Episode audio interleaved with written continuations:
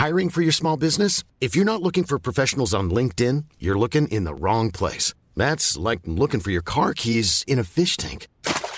LinkedIn helps you hire professionals you can't find anywhere else, even those who aren't actively searching for a new job but might be open to the perfect role. In a given month, over 70% of LinkedIn users don't even visit other leading job sites. So start looking in the right place. With LinkedIn, you can hire professionals like a professional. Post your free job on linkedin.com slash people today. Heraldo Podcast, un lugar para tus oídos. Noticias del Heraldo de México.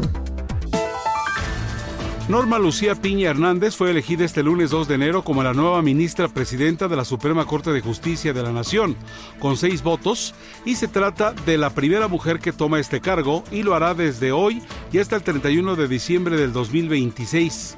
La jurista que llegó en 2015 a la Corte, propuesta por el expresidente Enrique Peña Nieto, recibió seis votos en la tercera ronda, uno más que Alfredo Gutiérrez Ortiz Mena. Autoridades del sector salud de Oaxaca y del gobierno federal confirmaron que la muerte del niño de 7 años de edad mordido por un murciélago fue por rabia. Tras una biopsia cerebral realizada a la víctima, el resultado obtenido fue positivo, mismo que fue corroborado por el Instituto de Diagnóstico y Referencia Epidemiológico. Durante la mañanera de este lunes del gobernador Salomón Jara Cruz, la titular de los servicios de salud de Oaxaca, Alma Lilia Velasco Hernández, aseguró que se realice el estudio de la secuencia genética como parte de los protocolos, pero confirmó que la muerte se dio por rabia. El izquierdista Lula da Silva prometió este domingo reconstruir Brasil y conciliar a sus compatriotas al acceder por tercera vez a la presidencia, una investidura marcada por la ausencia de su predecesor, Jair Bolsonaro, exactamente 20 años después de acceder al poder por primera vez.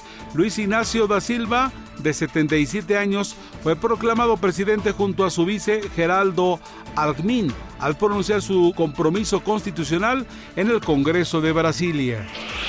Este nueve año no fue un gran inicio para el querido actor Luis Ernesto Franco, ya que compartió con sus seguidores que este 2023 le arrancó a su mamá, pues falleció el primer día de este mes de enero. Fue por medio de sus redes sociales que el actor, a quien sus compañeros le dicen de cariño Güero, debido a su color de cabello y ojos azules, compartió una serie de fotografías de su mamá anunciando el fallecimiento de esta. Noticias del Heraldo de México.